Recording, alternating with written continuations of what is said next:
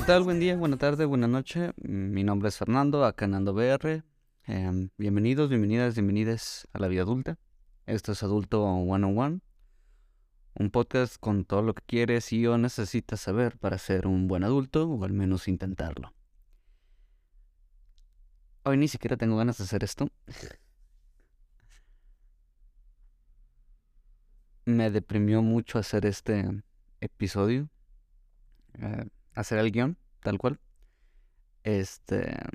Pero pues igual ya lo hice, así que lo voy a. Lo voy a grabar. Creo que lo necesito o no, quién sabe. Pero vamos a empezar con esto. Este episodio es. ¿Qué estudiar? Expectativa, realidad, vale la pena, etcétera, etcétera, y más, etcétera. En la sección número uno, como introducción, igual que siempre, escribí. La verdad no quería hacer este episodio. Justo estas últimas semanas me han orillado a cosas que me hacen preguntar por qué chingados estudié esta madre. Y los memes de Beta la Verge, de Zelda, Pues ahí está, todo sirvió de pura verga. Bueno, mínimo hiciste amigos a lo largo de tu viaje. No mames, todo el mundo se encargó de agarrarme a putazos, escupirme y menospreciar mi situación económica. y llegué a la conclusión de que lo único bueno de haber estudiado lo que estudié es que de no ser por eso no hubiera conocido a mi cuñado. Por ende, nunca hubiera conocido a mi esposa. Si existiera, si existiera la posibilidad de volver el tiempo y aún así conocer a mi esposa, sería la primera y quizás la única cosa que cambiaría de mi vida. Diría Chumel Torres, se dice y no pasa nada. No vale la pena estudiar. Bueno, lo corregiré más adelante. Creo que solamente el sentimiento que tenía en ese momento. Ya sé, no vale la pena estudiar algo que no te gusta. Se dice y no pasa nada. Y a la fecha, de las pocas cosas que me arrepiento en mi vida, es el no seguir mi pasión, pecar de exceso de la levedad del ser y no rebelarme ante eso, como me rebelaba con tantas cosas. Y desde los 17 años hasta una hora, no ha pasado un solo día sin que me sienta 100% orgulloso de mí. Estudiar o no estudiar, ¿vale la pena o no vale la pena? Expectativa, realidad. Este es el tema de hoy, probablemente el episodio menos imparcial y objetivo de esta temporada. Quizás sea uno o dos episodios de este tipo por temporada, o si es que sigo grabando. A lo mejor este es el último episodio. Aún no lo sé. En este episodio hablaré 100% de mi experiencia y de datos que investigué que la verdad son inexactos o están desactualizados. Por ende la investigación no es tan veraz y efectiva. Pero para que no sea solo hablar de mí, daré un breve espacio antes de empezar a decir las porquerías que tengo dentro de mí. Eh, cuando tú le preguntas a Google qué es lo primero que te arroja cuando tú, tú le escribes cuántas personas en México estudian en universidad, me aparece. Alrededor del 50, ah, perdón, alrededor del 64% de los jóvenes de 16 años están matriculados en la educación media superior. Creo es preparatoria, bachillerato, ¿no? Mientras que la cifra baja a 37% en los jóvenes de 18 años. 20% nada más matriculados en la educación media superior, sería pues la universidad, y el 17% en una educación superior. Esto es el México OSD.org del 2013. En México solo uno de cada tres estudiantes de preparatoria entró a la universidad en el 2019. Estas son cifras del INEGI. De un total de 2.9 millones de estudiantes, solo 1.3 millones intentaron continuar sus estudios sin éxito mientras que los otros 603 mil desistieron. INEGI 2019. Mira, no soy uno de tantos, ¿no? Las 15 carreras más demandadas en México. Eh, número 1 con 14.4%, medicina, odontología 28.2%, veterinaria 31.3%, arquitectura 32.5%, literatura 34%, enfermería 35.6%, Ciencias Política, 42.5%, Psicología, 42.6%, Comunicación y Periodismo, 45.4%, Biología, 46%, Diseño Gráfico, 46.1%, Formación Docente para Preescolar, 46.4%, Minería y Extracción, 49.7%, Formación Docente para Primaria, 51%, Negocios y Comercio, 51.4 comercios. Esto de mexstudia.com del 2023. Mi carrera después de el top 10 de biología y ciencias políticas, pues al menos está un poquito más arriba, ¿no? Y eso que me llevan mucho menos la atención. Y aún así creo que me iría mejor de, que de cómo me está yendo actualmente. Me hubiera metido de minero o algo así. En este punto del guion me deprimí tanto que ya ni siquiera quería escribir por hoy el salario profesionista promedio en México es de 120 mil al año o 61,54 por hora. Los cargos de nivel inicial comienzan con un ingreso de 78 mil al año, mientras que los profesionistas más experimentados perciben hasta 186 mil al año. Y hay políticos huevonzazos que en un mes sacan eso. Salarios mínimos por profesionales por día, albañilería y oficios perdón, 236 pesos. Esto es como al día, ¿sí? Ah, boticas farmacéuticas 211, bulldozer, operador de montacarga 250, cajero 215, cantinero 219, carpintero 239, cocinero 242, oficinas de colchones de fabricación y reparación 221 y así podemos seguir con todas las profesiones que esté registrado en esta página que la saqué de itcoline ah, que la saqué de itcoline.mx el 2023 las carreras profesionales peor pagadas. El salario mensual México salario mensual está expresado este en pesos en respectiva con valor al dólar americano. Este, la orientación educativa, 8.873 al mes. La formación de docente, eh, digo, perdón, la orientación educativa, 8.873 pesos al mes. Y en Estados Unidos, 45.146 pesos al mes. La formación del docente, 9.468 aquí en México. En Estados Unidos, 57.280 57.282 pesos al mes. Trabajo social, aquí en México 9.469 al mes. En Estados Unidos 82.649. Lenguas extranjeras, 10.138 aquí en México. En Estados Unidos 127.146 pesos. Rehabilitación física, 10.175 pesos mensuales. En Estados Unidos, 68.546 pesos mensuales. Salario expresado en pesos mexicanos a 18.39 el peso por dólar. Es de la fuente del el Observatorio Laboral de México, Oficina de Estadísticas Laborales de Estados Unidos. En el lugar que mejor me pagaban por la carrera que estudié me daban 7.200 pesos al mes. Ninguna prestación.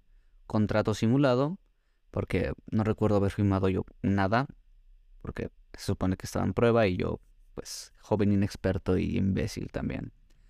Y me terminaron renunciando porque tuve un accidente de moto y pregunté por mi seguro. Y qué casualidad tuve que a la semana mi contrato temporal había expirado.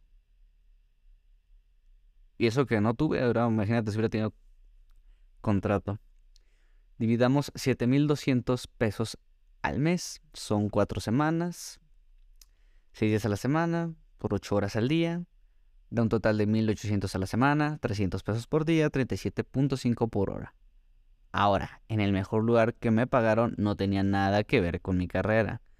Era un asociado de marca, lo que sea que eso signifique. Eh, en una tienda de ropa, desde el primer día ya tenía seguro, prestaciones de ley, o al menos las mínimas por ley, bueno, poquito más de de ley, me pagaban 5 mil pesos al mes. Sí, es menos de 7200, pero eran 2500 a la quincena, o sea, 1250 a la semana, y solo iba 3 a máximo 4 días a la semana. Eso estamos hablando de 446.66 pesos por día por acomodar ropa. Y como solo iba medio turno, 104.16 la hora trabajada. Nos regalaban snacks, de vez en cuando llevaban pizza, algunas veces nos pagaban el Uber para salir, este, o sea, del trabajo, vales de despensa, etcétera, etcétera. Y empezamos con los puntos malos. Solo he estado de manera, entre comillas, legal en una empresa ejerciendo lo que estudié. Y lo digo entre comillas porque sé que aunque sí, ya revisé, sí tengo seguro, hay varias cosas que no tengo en mi trabajo que se supone son por ley. Pero como soy solo uno, como no tengo experiencia, no tengo el dinero para sostener una demanda, entre otras cosas que por seguridad no diré. Y en otros de mis trabajos que no era o no tenía nada que ver con mi trabajo, simplemente me pagaron relativamente mejor. Y me daban lo mínimo o a veces poquito más de la ley, como ya lo, lo comenté hace, hace, hace ratito.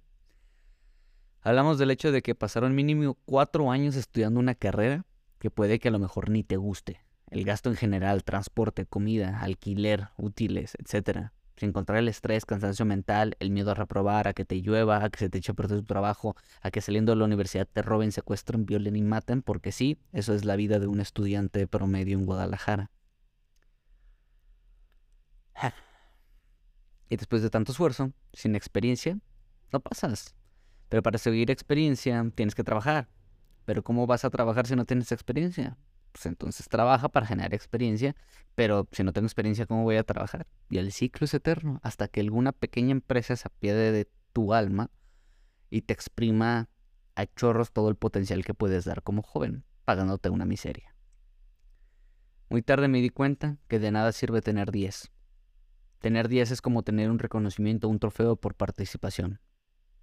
ah, participamos, campeones, sí. Eh. Afuera, si no eres hijo de alguien importante o amigo de alguien con poder o de alguien que tenga alguna empresa, será muy complicado conseguir trabajo y aún más si es un buen trabajo y bien remunerado. Otro punto negativo. De esto es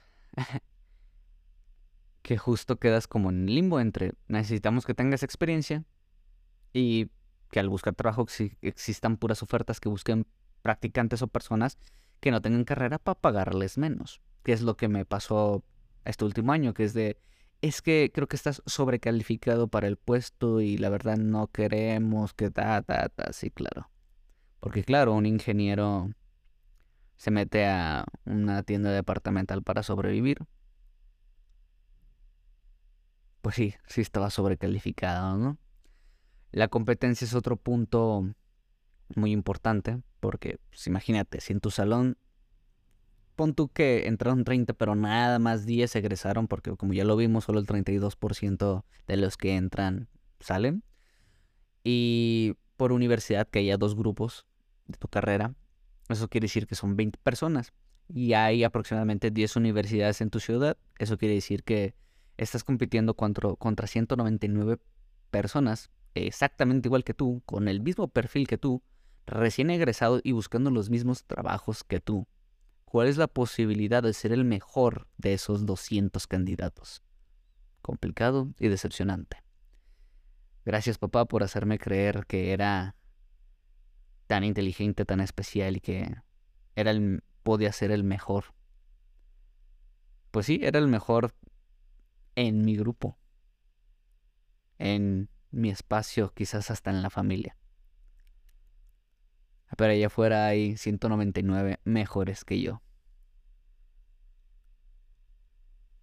Como dije al principio, este es el episodio menos imparcial y objetivo. Para dar un ligero cambio y no solo para hablar de cosas negativas, daré algunos puntos que consideraré positivos. Creo que el mayor o lo más notorio es la autosatisfacción de haber terminado lo que la mayoría de las personas en este país de mierda no ha podido o no ha querido hacer. Ser el primer o el único ingeniero licenciado de la familia. La aspiración, pues no a un mejor trabajo, un sueldo, sino a un trabajo, eso tengo que reconocerlo, más cómodo y de mayor prestigio social, porque pues sí, gano muchísimo menos, pero mi mamá está orgullosa porque estoy ejerciendo mi carrera. La capacidad de poder seguir estudiando la misma línea de tu carrera de mierda, con un posgrado, una maestría y haciéndote más experto en eso que no te apasiona y no te hace feliz. La falsa sensación de estar en un nivel más arriba. Y quizás, pues sí, más facilidades, más rapidez en algunos trámites porque tienes un título universitario, no eres un vago. Sé que hay sus excepciones, pero en general podría decirse que así es. Al menos es mi perspectiva, es mi caso específico. Por estudiar primero esa carrera que me da o me va a dejar lana antes de estudiar lo que me apasiona.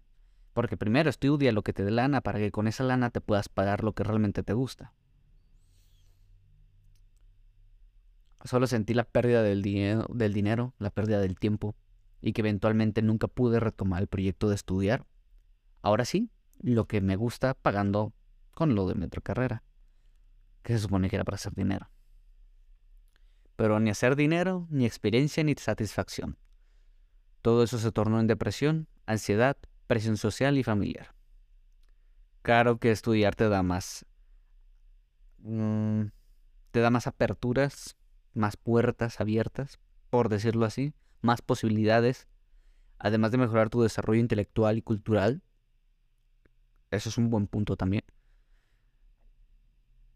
Y aunque hay casos de éxito que no terminaron a veces ni la prepa, creo que son más los que no avanzan o batallan más por no haber concluido estudios que lo contrario. En cambio, en el ámbito empresarial o profesional, hay más personas con estudios, siendo exitosa, Ah, teniendo mejor estatus, mejor economía que los que no estudiaron.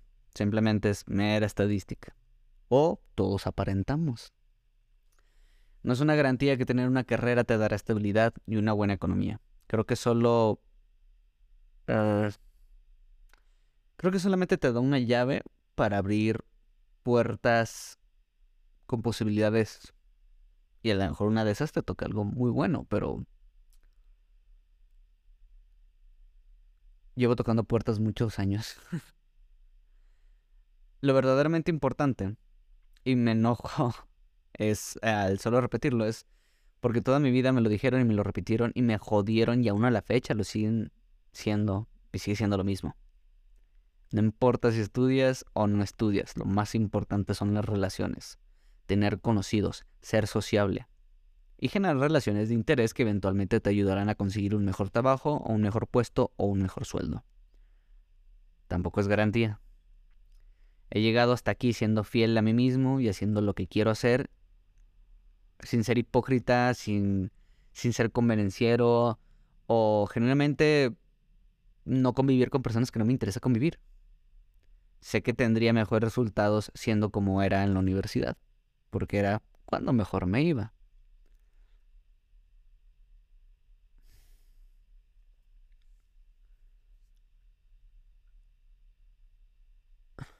Más como ya lo he probado, sé que estos resultados no serían genuinos. La gente no es auténtica cuando tú no eres auténtico. A mediado y a largo plazo todos demuestran su verdadero interés y deseo. Y al menos para mí, se me dificulta mucho fingir ser algo que no soy o actuar con intenciones ocultas. Si genuinamente no me interesa o no me agrada la personalidad del jefe, compañero, familiar o posible persona que me brinde algún favor, no voy a llegar a sacarle cotorreo, a plantarme con una sonrisa genuina y una conversación amena. ¿Por qué? Porque no me sale. Y esto me causa, me ha causado y me causará problemas. Y aunque lo he estado tratando, la ansiedad social en terapia, aún no es suficiente.